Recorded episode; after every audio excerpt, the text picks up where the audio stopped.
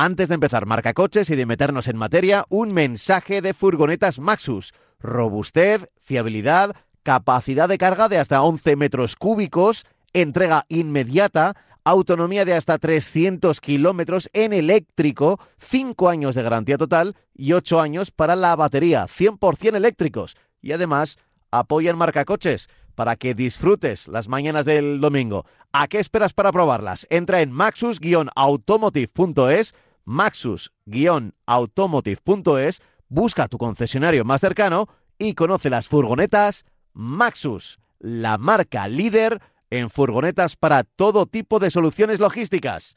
Y ahora sí, empezamos marca coches.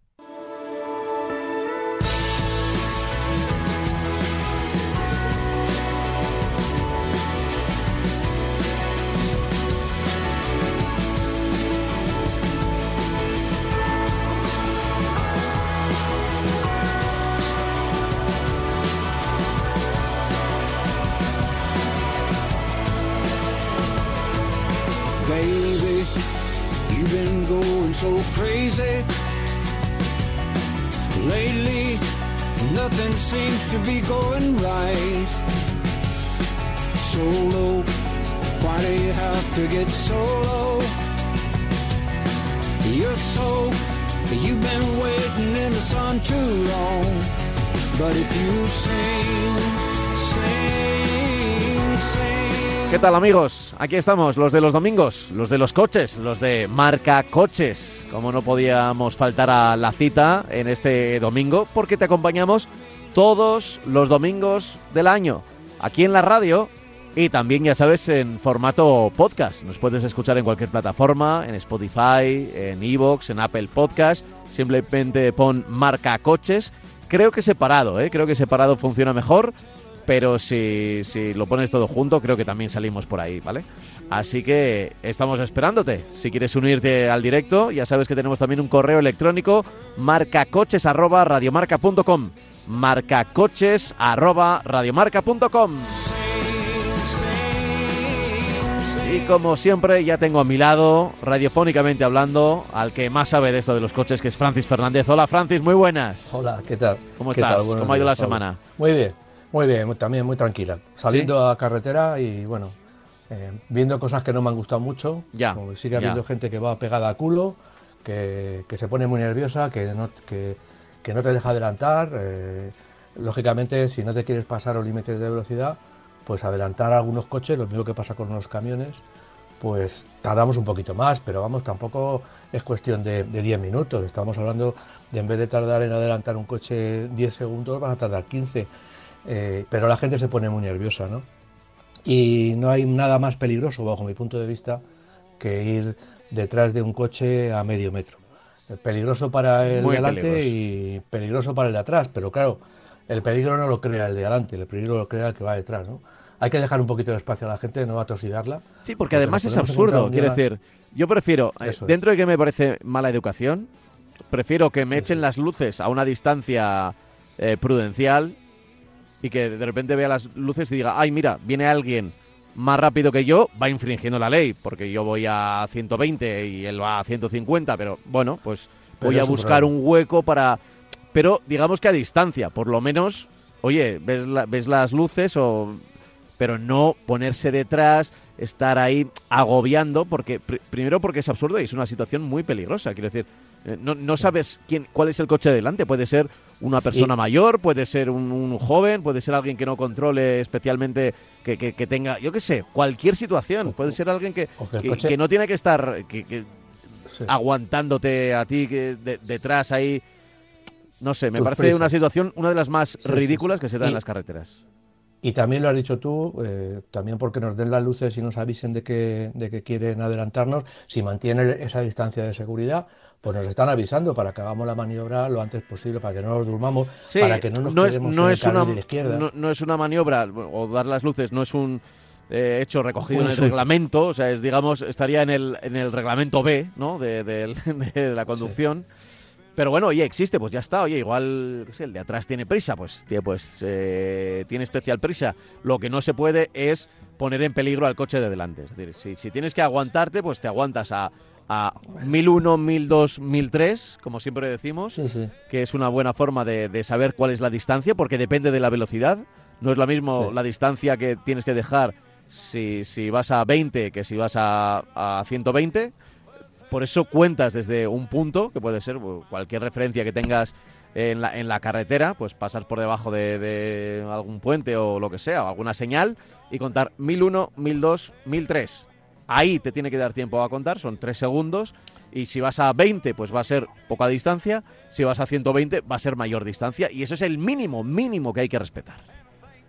Sí, sí, además se ve claramente que a los camiones no los agobian tanto, ¿no? Los camiones mantienen un poco de distancia, ¿no? No, no los, en cambio a los turismos, a otros turismos, pues sí los, sí los van agobiando, los van metiendo prisa, los van poniendo nerviosos y la verdad es que es muy desagradable y eso cuesta muchos accidentes a- al cabo del año. Accidentes que se pueden evitar nada más que con mantener una distancia de seguridad prudencial.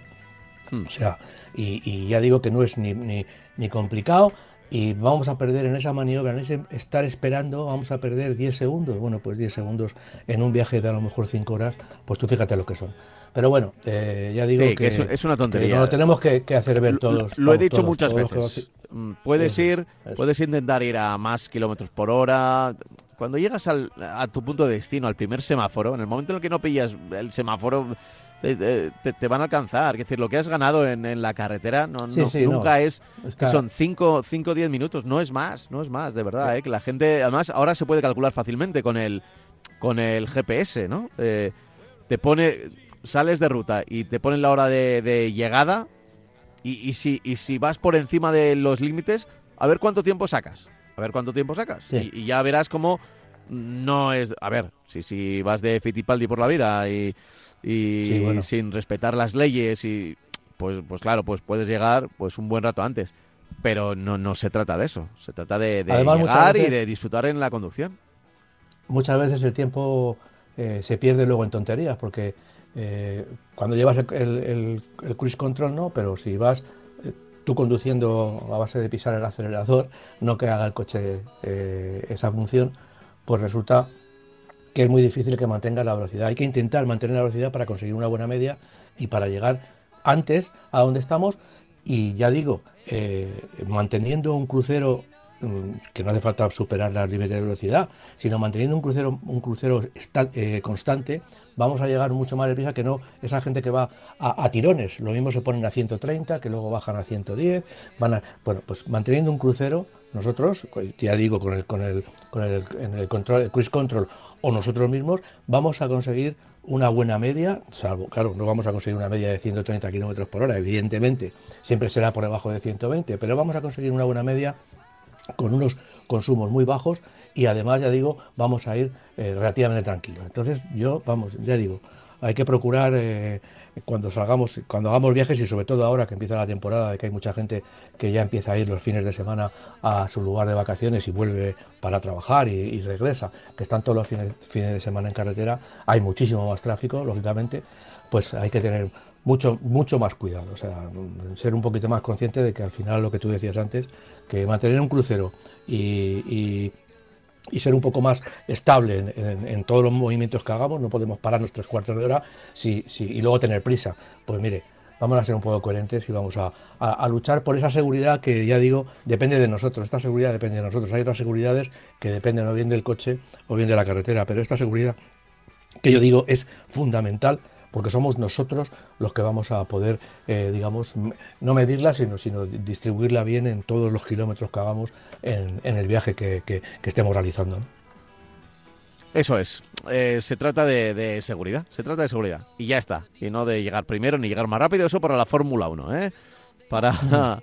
Eso para el, el- el- los grandes premios. No, no el de. El que no se celebra hoy, el de Emilia Romagna, pero tenemos ya la vuelta a Sí. Mónaco y tenemos a la, La vuelta a Barcelona. sido- Así que, bueno, Sí, vamos a estar. ha sido terrible, pero bueno. Sí, sí, sí. Bueno, lo de la fábrica de terrible. Faenza, de- donde estaba antes Toro Rosso y ahora Alfa Tauri. Sí, Bueno, bueno, estaba completamente anegada y toda la zona, la verdad es que daba mucha pena. No, no por, no porque no se vaya a disputar la carrera, sino por la gente que está sufriendo. Y, Sí, y- sí, sí, y claro, claro, La claro. Fórmula 1 en este caso ha servido un poco para, para darnos cuenta, ¿no? Eh, Ferrari ha donado un millón de, de euros y ha habido otras donaciones a través del mundo de, de la Fórmula 1, Y- eh, porque había mucha y gente es que lo estaba curioso ver pasando algunos- mal, claro. ver algunos pilotos como Sunoda con el que se ha remangado y con el cepillo quitando, sacando Sí, barro de las sí, calles de sí, Faenza, sí, sí. Que es donde más, lógicamente, a los dos pilotos de Alfa Tauri son a los que más ha tocado de cerca, ¿no? Oye, hablando de imágenes, esta Sí. semana la Guardia Civil, bueno, lo, lo he visto, creo, que- creo que ha sido la Guardia Civil, eh, han hecho público eh, un sistema que había ideado alguien para eh, mm, aprobar el examen de conducir. Y era, llevaba una peluca, una cámara eh, encima de, de, digamos, de lo que sería la, la calborota, o sea, y debajo de la peluca, Sí. evidentemente, una cámara de tal manera que estaba en comunicación con alguien del exterior que veía la Sí. pregunta y le iba dando las respuestas. Y, y me parece alucinante, alucinante. A ver, eh, yo fui buen estudiante, bueno, más tampoco sobresaliente, pero notable. Pero me parece alucinante un examen que no puede ser más sencillo, decir, que, que te tienes que, que leer prácticamente, leer comprensivamente un, un librito, ¿vale? De que, que te cuesta un esfuerzo, pero, claro, pero te van a dar un permiso para poder conducir, que al final, oye, tienes que manejar una, una máquina y ponerte a velocidad y... No sé, me parece alucinante que haya, que haya gente que por, que por no estudiar, ¿sabes? O sea, mira, yo qué sé, si fueran unas oposiciones y es el... Te tienes que estudiar cinco tomos de, de tal, digo, pues... Ya. ¿Sabes? Yo tampoco le, le voy a echar en, en cara a, un- a alguien que, que quiera... Sí, quiere hacer trampas, pero bueno... Pero por lo menos no va a poner en peligro a nadie. Bueno, si, si- si es una oposición de Ya. médicos, sí. Entiéndeme. Ya, ya. Mejor que nadie haga trampas, ¿eh? Que quede claro. Pero... Hay, hay una... Pero, pero esto de, de la camarita y tal, claro, la, Sí. la Guardia Civil, yo me- claro, han enseñado un poco el dispositivo, me habría gustado tener una cámara en el momento en el que le pillan al, tipo pillan, haciendo ¿no? el Sí. examen y le pillan ahí con, la, con el pelucón. Yo siempre lo he pensado. eh, se, tarda, ha habido veces, o había veces, o hay, o hay asignaturas, o había asignaturas que se tarda más en hacer la chuleta que en estudiarlas. Claro. Entonces, pues es, es absurdo, ¿no? Bueno, eh, cada, cada cual es cada cual. Y con el tema del, con el tema del examen de conducir, yo creo que es un tema de miedo escénico a, a- es sencillo, pero como van de que te pillan por un lado por otro, tienes que interpretar. Sí, pero bueno, hay, que- hay que interpretar.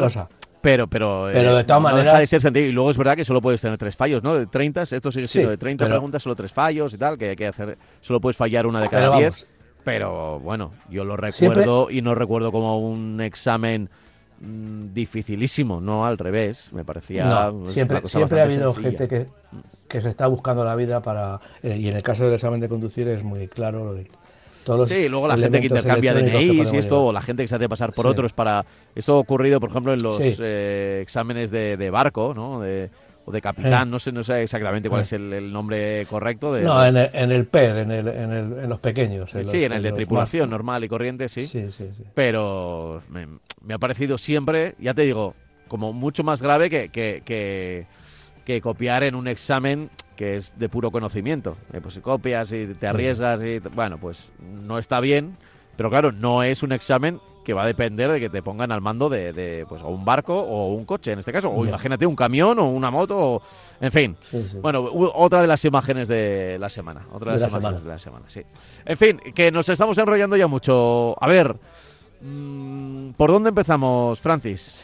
Bueno, eh, yo eh, eh, hoy precisamente se, se clausura el automóvil de Barcelona, automóvil de Barcelona, el Salón de Barcelona que conocemos de toda la vida, que se, se celebra cada dos años. Y bueno, y digamos que los resultados eh, es un, es un salón eh, evidentemente comercial, se convirtió en un salón evidentemente comercial, la gente va allí también, lo mismo que en el Salón de Madrid, va a Barcelona, aunque intentaron que no fuera así, pero van a Barcelona a, a comprar coches, a- hay eh, ofertas y lógicamente todos los fabricantes pues quieren sacar un poco de partido y amortizar los gastos. ¿no? Eh, pero bueno, este año, después de la pandemia, después de toda la, la- la movida que hemos tenido, que ya parece que se nos ha olvidado, pero, pero todavía está muy presente en muchos, en muchos eh, eh, aspectos de la vida, eh, incluso también en el sanitario, pues no ha sido, digamos que, brillante, en- en- entre comillas. Eh, han tenido más marcas que nunca, eh, pero, por ejemplo, marcas como Volkswagen, Audi Skoda, como todo el grupo Stellantis, como BMW, Honda, Ford, Toyota, Jaguar, eh, Land Rover, pues no han estado. No les justifica los gastos y son empresas, y son empresas, son marcas importantes, marcas que siempre han dado mucho lustre al salón, sobre todo Stellantis, porque Stellantis es un grupo, no solamente es una marca, Peugeot, entre comillas, sino que son un montón de, de- de- de marcas que vienen detrás y lógicamente pues, pues eh, el- el- el- la ausencia es mucho más eh, notable. Eh, ¿Qué ha sido en términos generales el salón? Pues yo creo que ha sido una apuesta de largo, por decirlo de alguna forma, de las marcas chinas.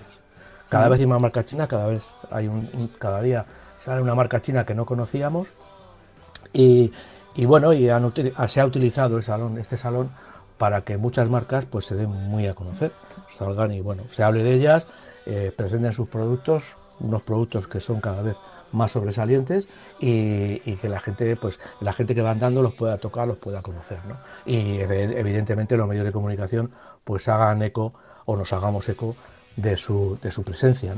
Eh, ya digo que ha sido un salón un poco descafeinado, es un salón evidentemente para el gran público, para la gente que va, para la gente que va allí, que paga su entrada y entra y, lo, y ve los coches. Eh, pero bueno, ya digo, no estaban todos los que están ni, ni, ni son todos los que están, ¿no?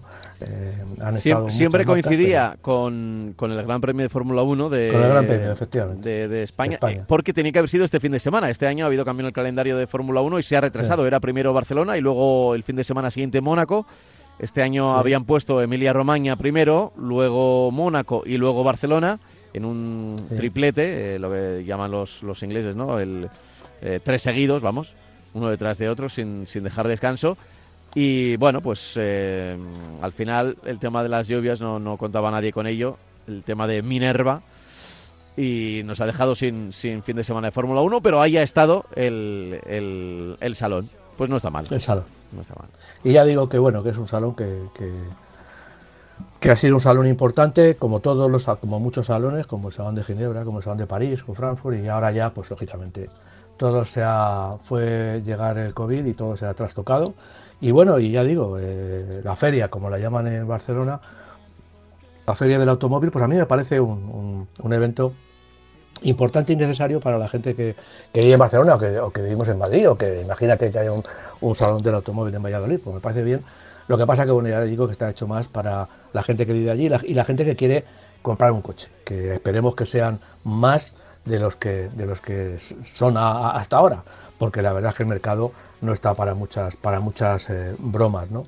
Eh, he hecho un resumen, hay, hay marcas que, nacen, hay marcas que, como ya he dicho, a China se dan a conocer, hay marcas clásicas que, han, que, que llevan muchos años en el mercado y que han querido ponerse sus mejores galas para este salón.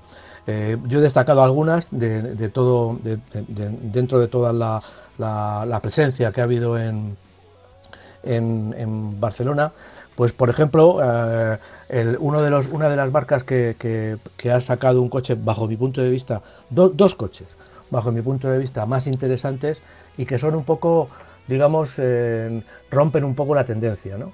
Eh, por ejemplo, eh, me, estoy, me estoy refiriendo a Mazda, el Mazda MX30 RV rompe, digamos, la tendencia desde el punto de vista de los coches eléctricos, de los coches eléctricos,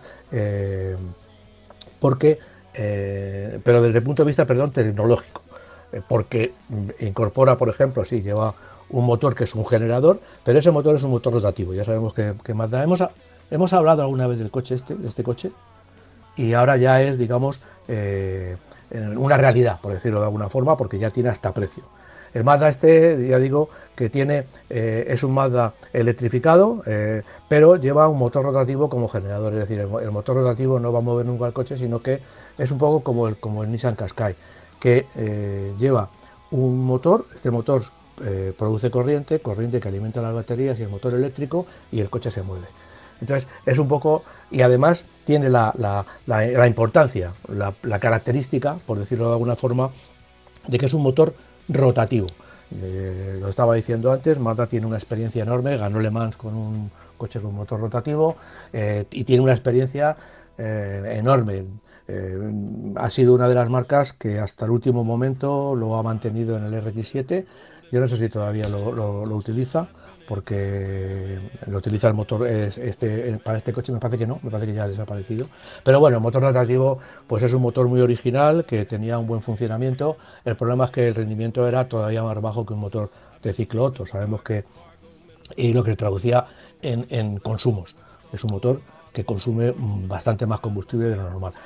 Eh, ellos, eh, para, este, para este coche, que lógicamente tiene que buscar también el, menor consumo posible, pues dicen que de modo estacionario, eh, al no, al no experimentar subidas y bajadas de régimen, sino que el motor va a funcionar en un régimen estacionario, que es el, mejor para conseguir los resultados más eficientes, pues entonces dicen que el motor no, no- no consume mucho combustible. De todas maneras, es un motor de 75 caballos, el coche da en total 170 caballos de potencia, tiene un, un estilo muy atractivo, la verdad, como, como decíamos el otro día, todos los Mazda, todos los Mazda en general, y va a costar, no va a ser barato, de 38.050 a 45.150, dependiendo de los acabados que, que, que queramos. No, no me termino de acostumbrar de que durante años y años hayamos estado en, en un precio de los coches de, de entre, bueno, 10.000 y 15.000 los baratos, 20.000 intermedios y a partir de 30.000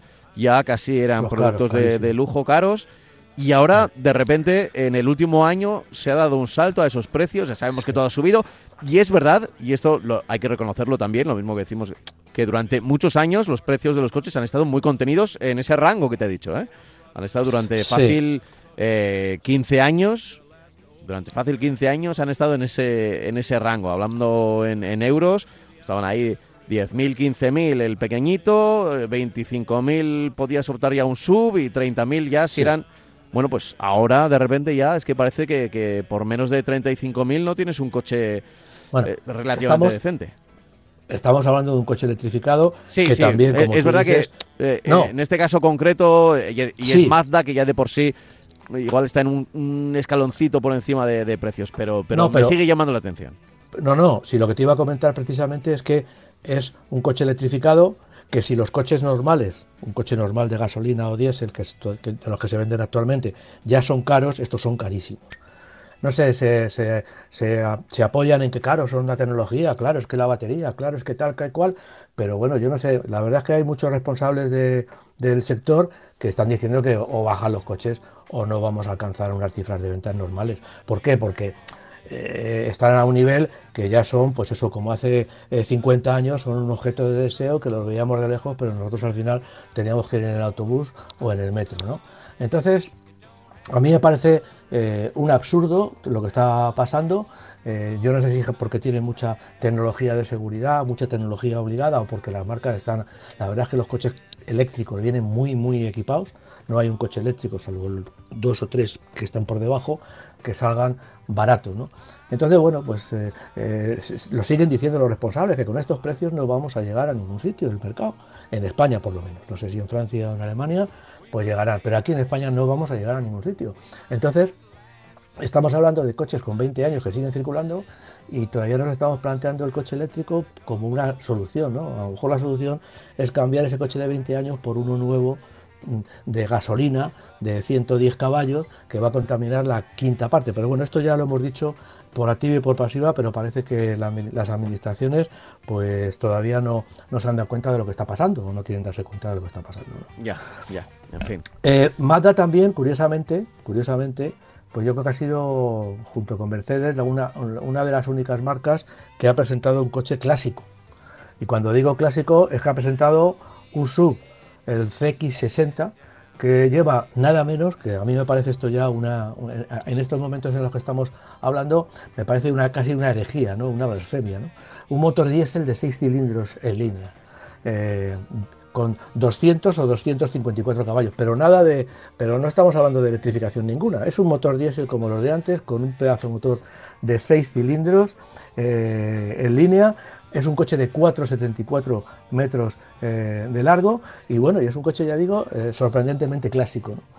Eh, que quiera todavía aprovecharse de, la- de las virtudes, de las ventajas de un, de sub grande y diésel, todavía los hay, ¿eh? todavía hay, hay muchas marcas que todavía te lo siguen vendiendo, pero que, que bueno, que este coche pues es un coche que la verdad es que sorprende que, que lo mismo que tecnológicamente Mazda va por, por otro camino, pues también eh, eh, esto es ir, a la contraria de, lo, de donde van todas las marcas, que es dejando, olvidándose de los motores diésel y, de, y de sub excesivamente grandes. En este sentido, ya digo, este coche es un coche, el Mazda CX60, es un coche que yo entiendo que va a dar mucho que hablar porque desde luego mal no debe ir con este pedazo motor diésel y a lo mejor incluso consigue más ahorro que muchos híbridos enchufables que hay por ahí vendiéndose. ¿no? Luego además eh, hemos tenido también, eh, todas las, ya he dicho que las marcas chinas han sido las, las, que han... Eh, digamos, dando, que le han dado más lustre al, Salón de, Barcelona. Eh, BID, que ya hemos hablado de BID, mejor dicho, BID, porque no deja de ser el acrónimo, el, acrónico, el acrónimo, perdón, de Beyond Your Dreams. Entonces, eh, bueno, presentaba un coche, digamos, por debajo de lo que presenta, de los tres que ya tenía en el mercado. es un vehículo de 4,29 metros, es decir, es un, coche bastante, bastante eh, compacto en ese sentido. Eh, va a tener 204 eh, caballos de, potencia, estamos hablando de un coche completamente eléctrico, que no lo he dicho, y va a tener 427 kilómetros de autonomía. Después va a traer otro coche de 95 caballos.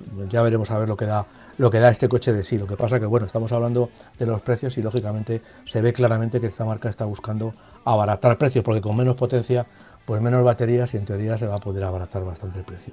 Tiene un maletero de, 345 litros, 417 eh, caballos, 5 eh, ocupantes y, son versiones, todas las que presenta son versiones muy eh, equipadas tiene el, de 95 caballos Active, que se tiene previsto para un poquito más adelante, costará 29.990 euros.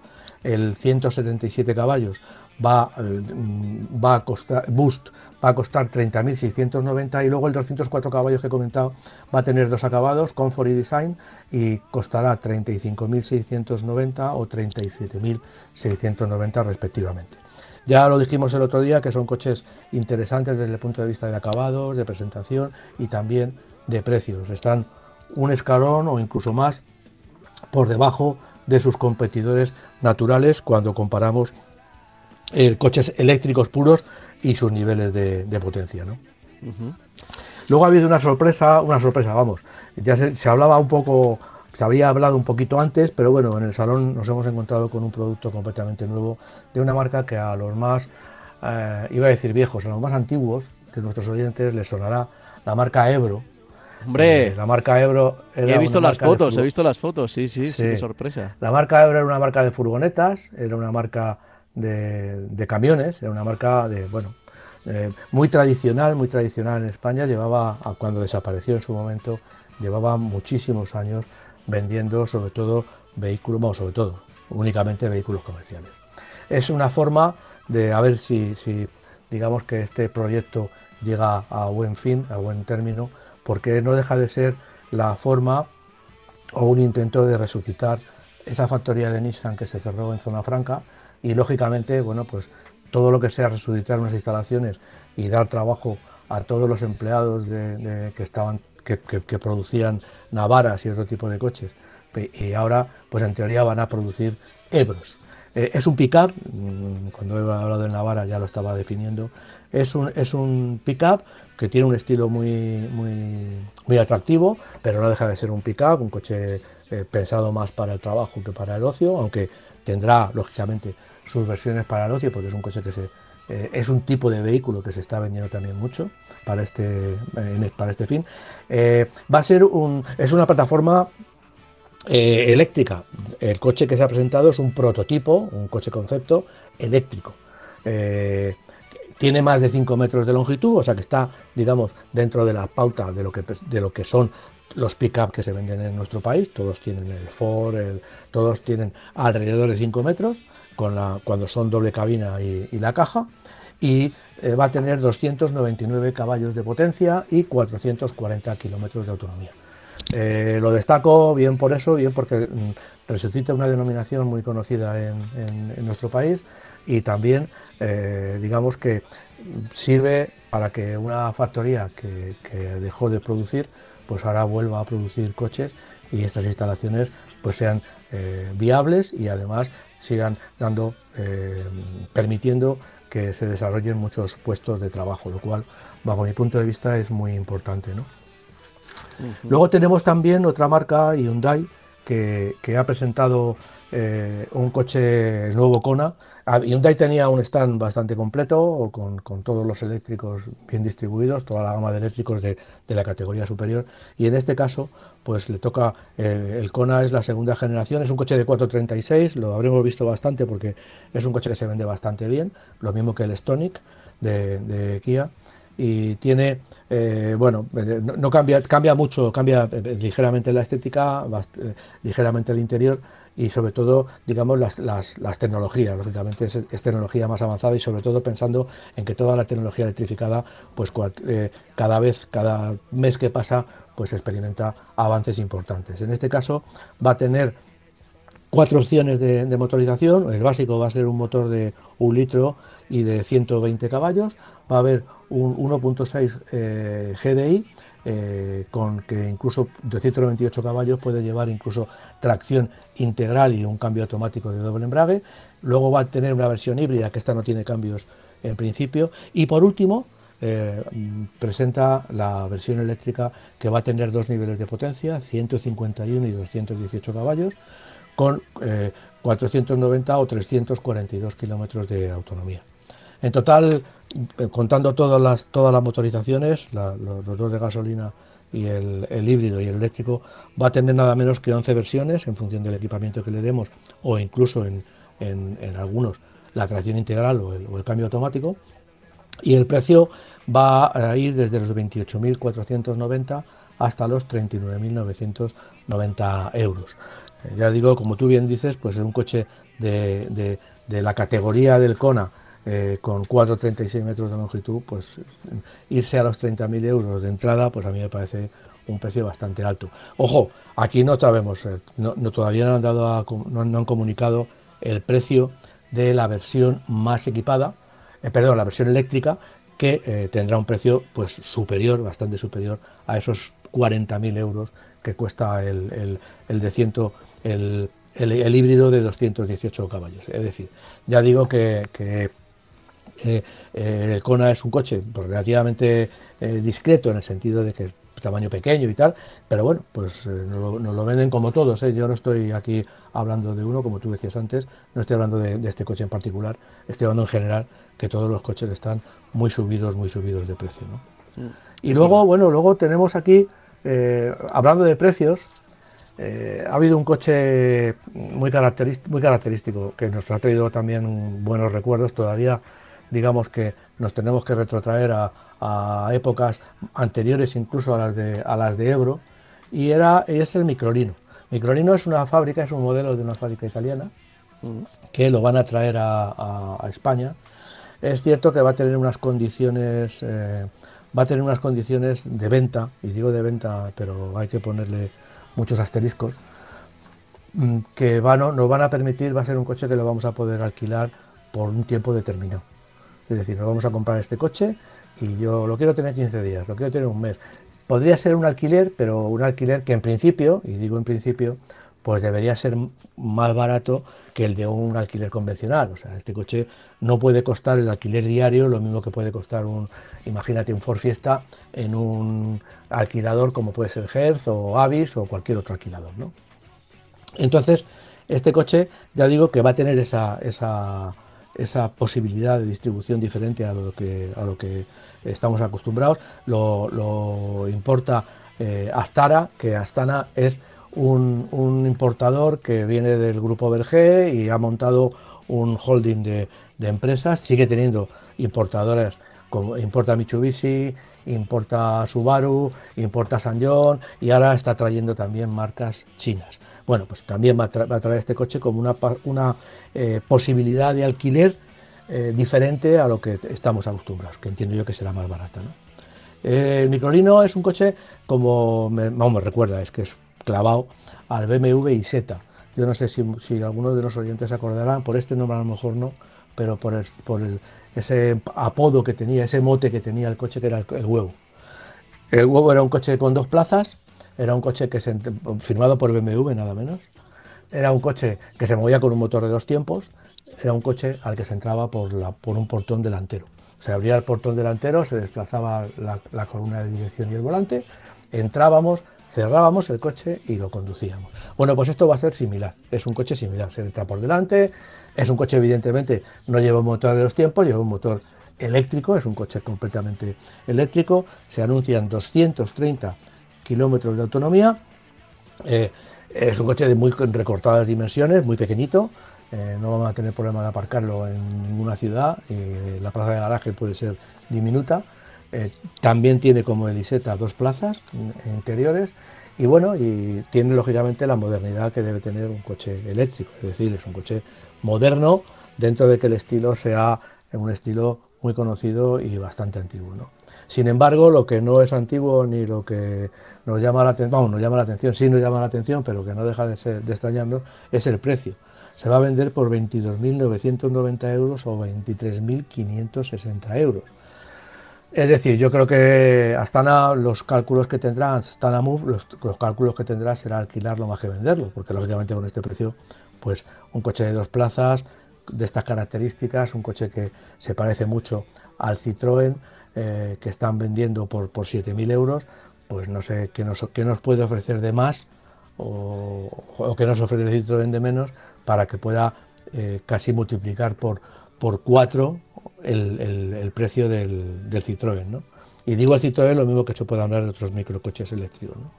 Pero bueno, estaba en Barcelona y ya digo, a mí lo que quiero destacar de este coche, primero es el precio, pero después también la posibilidad de que nos va a ofrecer, mediante Astara Move, una posibilidad que, que, no teníamos hasta ahora, que no, no, no, se mostraba en el mercado. Tenemos leasing, tenemos renting, tenemos un montón de posibilidades de comprar un vehículo y de pagarlo, de, de pagarlo. Podemos alquilar coches en la calle, coger un coche en la calle y movernos, pero yo que yo conozca no había la posibilidad de este tipo de alquiler, que es un alquiler que ya digo por tiempo determinado. Do, quiero alquilar el coche, necesito un coche dos meses, por dos meses. Entonces a mí me parece que eso es una posibilidad eh, interesante si los precios de, este alquiler son, son económicos y, mejoran sobre todo a los del alquiler de un coche convencional, de una fábrica, de una marca de alquileres normales. Vale, así que con eso nos quedamos del Salón de Barcelona. Es casi casi como si hubiéramos bueno, estado allí y que tú hubieras sí. sido nuestro guía. ¿eh? Ahí. No, eh, mira, hay, hay, dos cosas más, dos coches más que quiero, pues, que quiero de los que quiero. Pero bueno, Cupra evidentemente jugaba en casa, evidentemente claro. el salón, el salón, el automóvil de Barcelona, el auto, automóvil de Barcelona es, es de, de terreno de, de, Cupra también, lo mismo que de Seat. Eh, presentaba el Tabascan, del que ya hemos hablado, un, sí. un sub grande eléctrico, y también presentaba el Raval, hemos, hemos visto muchos prototipos de muchos prototipos, un prototipo de, de este eh, Urban Rebel, era lo que como se denominaba. Estábamos hablando de un coche eléctrico urbano, de un coche más pequeño, y ahora ya la marca anuncia para 2025, eh, nos lo fía un poquito lejos, pero eh, nos anuncia un coche ciudadano, más ciudadano de lo que hasta ahora tenía. Va a estar al inicio de la gama, de la gama de coches eléctricos de Cupra y eh, se va a llamar Raval, como el barrio de, Barcelona, y va a costar 25.000 euros. Quieren que cueste 25.000 euros, tope. Costará un poquito menos. Bueno, estamos acercándonos al precio del, del, Dacia, eh, del Dacia ¿no? que es hasta ahora, y el IMG son las dos marcas que tienen los coches más baratos eléctricos. Va a ser un coche, ya digo, como un Ford Fiesta, como un Seat Ibiza, 4,03 metros de longitud, 226 caballos, esta no es la potencia de los Ibiza y de los Fiesta, 440 kilómetros de autonomía. El coche, la verdad es que el estilo es muy, muy bonito. Cupra está haciendo eh, coches um, estéticamente muy atractivos, eh, tanto los muy deportivos como los eléctricos, pues le está, pegando, le está dando los, los toques. Yo creo que es un coche que está gustando mucho en Europa. Lo dije el otro día y lo repito, estoy viendo Cupras en España, en la zona de, vaca, en la zona de vacaciones, con con, con eh, placas de Italia, placas de Alemania, placas de Francia, lo que significa que es un coche que está entrando muy bien en Europa, lo que antes, por desgracia, no, no, no permitía, no, no, no, se daba mucho en SEA. Y bueno, y yo creo que es una marca que tiene mucho recorrido por delante. Y también, y para acabar con el Salón de Barcelona, no sé si le está haciendo muy largo, eh, quiero hablar también de otro coche clásico, un coche clásico que viene firmado por la marca de la estrella, el Mercedes Clase E. La berlina tradicional, la, berlina europea eh, de la marca es el Clase E. El Clase E es el coche que eh, cuando vamos a Alemania pues nos sorprenden los taxis que todos son Mercedes Clase E. Eh, es una berlina que ha tenido sus altibajos en, función de, que ha querido ser muy avanzada y ha tenido que retroceder en muchos sentidos. Me estoy acordando del sistema de frenos que era sin, sin, eh, conexión directa entre el pedal y la bomba de frenos y el servo, la, servo.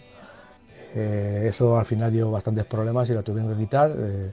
Lo dijeron, la Mercedes decía que que habían, habían intentado hacer electrónica barata y que no se puede hacer electrónica barata, lo reconocía y lo quitó y, bueno, ha evolucionado, estamos hablando de dos generaciones antes del Mercedes Clase E.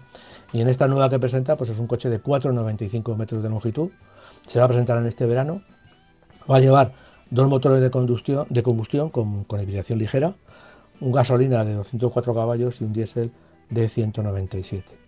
Eh, con dos, este último diésel, con dos o cuatro ruedas motrices y con la caja de cambios automática 4 y perdón, con las dos o, cuatro ruedas motrices 4 matic, siempre automáticos. Evidentemente Mercedes ya no, ya no tiene en su, en su catálogo coches con cambio manual. También ofrece híbridos enchufables eh, con 313 y 381 caballos y eh, sobre todo quiero destacar la tecnología que tiene. Hay un detalle muy que me ha llamado mucho la atención eh, lleva en, lo que es el salpicadero prácticamente es una pantalla corrida. Tiene una pantalla para la instrumentación, tiene una gran pantalla central y luego tiene una pantalla para el acompañante. Esa pantalla para el acompañante eh, es un detalle que, me parece que también demuestra un poco por qué los coches son tan caros. Pues eh, el acompañante va a poder ir viendo la televisión, va a poder ir viendo vídeos, va a poder ir viendo lo que quiera. Es una pantalla libre de de conectar lo que quieras y de sacar lo que quieras a través de ella. Pero ¿qué sucede? Que lógicamente la marca, que lógicamente apuesta por la seguridad, pues ha impedido o impide que el conductor pueda ir viendo películas en esa pantalla, desviando la vista y, viendo, y viendo películas con el acompañante. ¿Cómo lo hace? Pues con un sistema de infrarrojos que eh, detecta automáticamente si el conductor desvía en exceso la vista de la carretera. Si no miramos la pantalla central, si no miramos la instrumentación o no miramos hacia adelante y miramos a la pantalla, el sistema lo va a detectar y va a poner la, pantalla, la va a poner en negro. Bueno, pues es una cosa. Yo diría, bueno, pues no pongas esa pantalla. Bueno, claro, es que pues es un poco, un poco absurdo. Sí, son cosas, como dicen ellos, de la inteligencia artificial, ¿no? Ya, bueno, ahora todo se eh, llama inteligencia artificial y, esto simplemente es un sensor. Es un sensor, pues como el, el, sensor que tienes para estar apretando el volante o el sensor para saber si estás dormido, que empezaron los, los coches japoneses con, con eso, ¿no?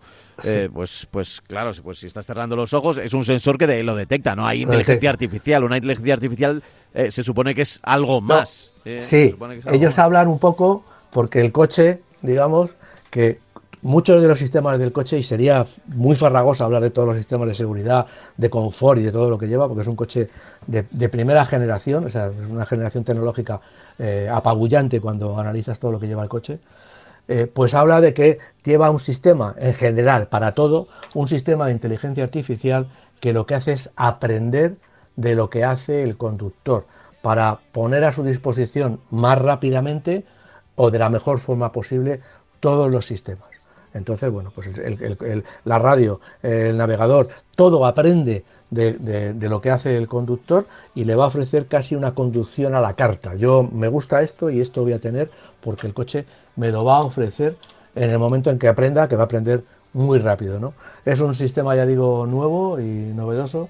Y bueno, y ya digo que Mercedes clase E, que, es curioso que no deja de ser, si tiene versiones eh, híbridas enchufables, pero la verdad es que es un coche que, entre comillas, es más clásico que, electrificado y que tiene un, recorrido tecnológico, vamos, impresionante. ¿no? Vale, vale. Bueno, pues hemos hecho un buen repaso al Salón de Barcelona, ¿eh?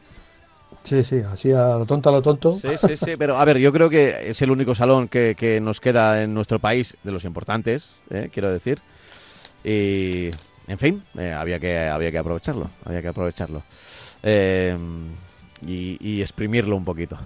A ver, eh, voy a leer algunos correos electrónicos, ¿vale? Eh, mira, no- nos ha escrito otro trabajador de la planta de, de Mercedes en Vitoria. Pero en plan bien. Bueno, en plan para Ah, recordarnos vale, vale. datos, ¿eh? No, no para quejarse. Dice, hola, Vale, me vale. llamo Andoni y yo también trabajo en Mercedes Vitoria. Dice, el producto que fabricamos, que fabricamos es un gran monovolumen de calidad. Oye, y no tiene nada Sí. que ver el modelo Vito con una EQV o una No Viano. que ver. ¿eh? Trabajamos 5.000 personas más otras casi 10.000 de empresas adyacentes o contratas. Esto, que lo sepa la gente, ocurre en, en todos, lo, en todos los lugares donde hay una, Claro. una planta de fabricación de coches. O sea, hay no solo los empleos de la fábrica directos, sino los indirectos de un montón de, de empresas alrededor. Pasa en Pamplona, en, en Landave, pasa en Barcelona, aunque al ser una ciudad más grande igual se diluye más esas cifras. Pasa en Vitoria, pasa en Vigo, pasa en, en, eh, En muchos Valencia, pasa en, en todos los sitios donde hay una, fábrica de coches que, claro, por eso hay esas peleas cuando se decide, ¿no? Porque, porque significa mucho empleo y mucha inversión para, para la zona. Eh, dice, dice por aquí, también eléctricas que tanto parece estamos obligados a fabricar siendo un buen producto como vehículo familiar, no se puede comparar con el Lexus monovolumen, puesto que su entrada en el mercado va a ser mínima. Eh, co- como, apuntamos aquí en el programa. Es más, en un principio solo iba a ser para el mercado asiático. Muchos deberían saber el esfuerzo realizado en Vitoria para mantener una marca como Mercedes, eh, Mercedes Antigua Imosa, Mebosa, Autounión, etcétera, y su trayectoria en la ciudad donde trabajaron abuelos, padres, hijos y ahora hasta nietos. Es verdad que muchos de estos puestos eh, van de generación en generación, Mm, no porque sí. sea un gremio como los taxistas, sino No, porque no, no. la familia se prepara, eh, los hijos se, se preparan y ya que el padre está currando ahí, yo no sé si luego tendrá más opciones o menos de... Pero bueno, ya que está ahí, pues, pues tiene... eh, es verdad que hay, que hay generaciones que, que están trabajando, fíjate lo que nos dice, ¿no? Autounión, Mebosa, Imosa, Sí, sí, y. Mercedes, Sí, sí, sí. en fin. Yo, yo, yo que quiero, quiero decir dos cosas. Nu- nu- nunca ha sido nuestra intención el, el, el- el para mí es uno de los monovolúmenes, aunque parta, a mí, yo, mira, es que yo, yo no le pido, yo a los coches lo mismo que a, que, a, que a los perros, lo mismo que a los gatos, no les pido pedigrí, o sea, o a las personas, no les pido pedigrí. Entonces, yo a, a una clase V no le pido pedigrí, me da igual que lleve la, que la plataforma sea de una cosa o de otra. No tiene nada que ver una clase V con una Vito, es que no tiene nada que ver. O sea, eh, aunque, aunque tenga una plataforma más o menos similar, aunque las suspensiones y toda sea igual, pero es que luego al final eso es un detalle ínfimo a la hora de desarrollar, o, importante, pero a la hora de desarrollar un vehículo hay muchísimas más cosas. Y ya digo, no ha sido ni intención ni, ni, ni denostar. no, no, no, pero yo creo sí. que, bueno, no sé si se sintieron aludidos sin más de pues, Sí, dijimos sí. que iba a ser la Y además- competencia para lo que se fabrica en Vitoria. y Voy a decir otra cosa. Lo dije la semana pasada, cuando con, otro, con el otro oyente que nos escribió. Eh, es que el, el- el- el- el coche este del Lexus es un brindis al sol, porque ya tengo los precios de ese coche. Y la versión básica cuesta 125.000 euros. Y la versión más cara cuesta 150.000 euros. Sí, podrá tener eh, una pantalla de 42 pulgadas que tiene delante, del, le, le podemos montar, pero para mí es un coche eh, que el Lexus, bueno, lo va a traer a Europa, bueno, pues traerlo a Europa. Eh, no sé a quién va a hacer la competencia, no sé con quién, con quién va a luchar, porque no, yo creo que no hay ninguna, ninguna, ningún coche de, de- de ejecutivos y tal, como puede ser la clase V, que esté a, eso, a ese nivel de precios. Eh, bueno, o sea, lo traen porque lo traen, pues vale, han decidido traer los Lexus, meterse en ese berenjenal y se meterán en Europa, en, en Japón, pues si es un coche tradicional, pues bueno, pues se seguirá vendiendo, vamos, se, se vendía. El traerlo a Europa yo no sé a qué, a qué co- corresponde, porque yo evidentemente eh, traería a lo mejor otro tipo de, de- vehículo a, Europa para, para comercializarlo, pero bueno, han decidido traerlo, pues su- sus estudios tendrán. Pero ya digo, pero, pero es un coche que, no sé, se van a vender tres, van a tener los que tiene el ca- el concesionario, y no muchos concesionarios en España van a tener ese pedazo de coche, porque no se pueden permitir el lujo de tener un hueco en la exposición con un coche de 150.000 euros que se va a vender poco o nada, ¿no? Entonces, bueno, pues, eh, no sé, eh, eh, si se ha entendido algo diferente, pues, pues no, lo mismo me he equivocado y he hablado de, hablado de una manera, vamos, me, he equivocado al hablar o no, me han entendido. Yo tampoco soy aquí Demóstenes, ¿no? Hablando de. Pero ya te digo que, que, me parece que no tiene nada que ver una clase V con toda la, el refinamiento espectacular que puede tener ese coche, que lo he conducido y me parece una cosa espectacular, eh, que no, yo no me lo puedo comprar, pero sería un coche para viajar espectacular. No tiene nada que ver con la clase V y tampoco tiene nada que ver con el Lexus este, que es como yo digo un brindis al sol. Bueno, trae el coche este, lo vas a tener en los concesionarios, en algunos concesionarios, y la gente va a decir, jolín, qué aparato, que qué bien se está en estos dos asientos, que son como, mejores que los de primera de, un, de, un, avión, de un jumbo, ¿no? Bueno, pero vamos, que, que, que, yo, como siempre, y como hemos hecho aquí, yo creo que no hay ninguna duda, y, hoy he hablado de, de, la zona franca de, Barcelona, con, con esta posibilidad de que Ebro fabrique allí y, mantengan puestos de trabajo, pues evidentemente para mí los puestos de trabajo en la industria del automóvil en España, que somos creo el tercer país productor de Europa, ojo, no somos un país de estos secundarios, no, somos uno de los países a nivel de producción más importantes de Europa y eso hay que mantenerlo. Por eso muchas veces soy tan crítico con la administración. Hay que tratar de ayudar al automóvil. Eh, mm, Lógicamente hay que mantener, el coche contamina, contamina mucho, contamina poco, vamos a tomar soluciones en este aspecto, pero hay que luchar porque las fábricas ahora mismo españolas eh, tengan eh, posibilidad de pasarse a lo eléctrico de una manera rápida, porque estén ayudadas a la venta del coche eléctrico, vamos a ayudar a los compradores y sobre todo, sobre todo y de una manera muy importante, vamos a ayudar a las fábricas. Estamos produciendo 2.300.000 coches al año, somos el tercer productor, importamos a más de 150 países eh, coches que salen desde España. Vamos a procurar que el, mercado español sea un mercado saneado y para eso seguramente la Administración tiene mucho que decir. Ya. Estamos acabando. Eh, tengo por aquí un mail, es muy largo sobre el ZOE. Lo vamos a dejar para la semana que viene, sobre un, un, oyente nuestro que ha tenido un problema con el ZOE pero sí que quiero leer otro. Nos quedan nada, cuatro minutos, así que voy muy rápido. Lo firma Carlos. Buenos días. Soy seguidor vuestro desde hace un par de años y por fin me he animado a escribiros. Eh, sintiéndolo mucho, yo soy una de las, al parecer, pocas personas que tienen eh, la intención de cambiar un coche y mi idea no es ni híbrido, ni enchufable, ni eléctrico, sino lo tradicional de siempre, el coche de gasoil. En ningún momento me he planteado el comprar un coche de gasolina y menos automático, que es como están saliendo ahora todos los coches híbridos. Desconozco el por qué eh, los fabricantes al sacar coches híbridos no los han sacado con motores de gasoil que consumen menos. Bueno, yo creo que algo sí que... Eh, ha habido alguno. En, competición, por ejemplo, yo creo que Peugeot estuvo... Eh, bueno, ganó las 24 horas de Le Mans con, un diésel, pero eh, tenía algo de, electricidad, algo de hibridez. No mucha, ¿eh? porque era hace unos cuantos años. Era la época de Gené, si no me equivoco. Audi me parece que era, pero era Audi. Audi, parece que salió. para mí, no, tampoco te puedo decir, pero yo tengo la idea de que era Peugeot, ¿eh? pero bueno, es igual. Pero bueno, eh, el, caso, si, si la industria no lo ha hecho, será por algo. Porque, a ver, de, lógico puedes pensar, oye, si quieres consumir menos diésel y le pones híbrido eléctrico, pues eh, no, no, sé por qué, pero no, no lo ha funcionado. Así como GLP sí que funciona con, con, con la electricidad, creo que esto no. Bueno, eh, dice... Pues, los cuatro coches que tenía anteriormente han sido de gasoil y ahora estoy pensando en coger otro.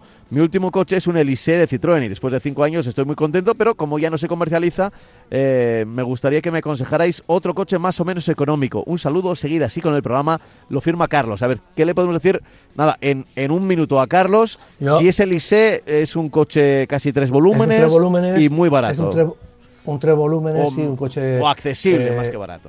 Accesible, un coche accesible yo desde luego eh, me iría a Dacia con el, el, Jogger. si quiere un coche de esas características, es que yo ahora mismo no tengo en la cabeza, pero Dacia sí tiene, incluso con, GLP, pero tiene eh, un motor de este, de este tipo económico como era el, el C3 Elise y, y bueno, a mí me parece que, que, un coche interesante también a la hora de pagarlo. Te lo digo porque no solamente eh, cuando buscamos un low cost eh, eh, tiene una, tecnología determinada y a mí me parece que la relación entre el precio y lo que nos dan en Dacia ha subido muchos enteros en la última generación y sobre todo en este coche. ¿no? Un Sandero, por ejemplo. ¿eh? Eh, lo que pasa que bueno que el Sandero, este hombre viene de un coche que es un tres Claro, volúmenes, un coche claro, con un maletero muy grande, con un interior mm, pasable en, en cuestión de capacidad. Entonces, yo sinceramente creo que el coche que más se acerca sería este, un coche grande, un coche eh, el 5 plazas, no hace falta 7 plazas, y un coche que le va a permitir todo lo que le permitía, incluso un poquito más, lo que le permitía el Citroën. Eh, porque el resto ya nos vamos a precios, ya, mm, ya este tampoco está muy allá, muy barato, pero eh, si compara con lo que le costó el, el C3 Elise, el, el- el- el Elise, perdón, y lo que y lo que cuestan otro tipo de coches eh, tres volúmenes, porque por ejemplo un coche también eh, que, que parece, que se podría parecer sería el tipo, pero el tipo no es un coche que esté en, en ese en ese en esa escalón de, de precios. Está también mm, bastante por encima. Estamos hablando Vale. de que un tipo un tipo normal cuesta 22.300 y el Dacia el Dacia eh, Jogger estamos hablando Ay, ay, ay. de estamos hablando de 18.040, o sea, a partir de 18.040. Lo tenemos que dejar aquí, Francis, que se nos acaba Muy la bien. música y se nos acaba el programa. Así que hasta Muy la bien. semana que viene, ¿eh? pero si hace falta daremos más detalles. Un abrazo fuerte, Francis. Venga, hablamos, hasta luego. Chao, chao. Radio Mar.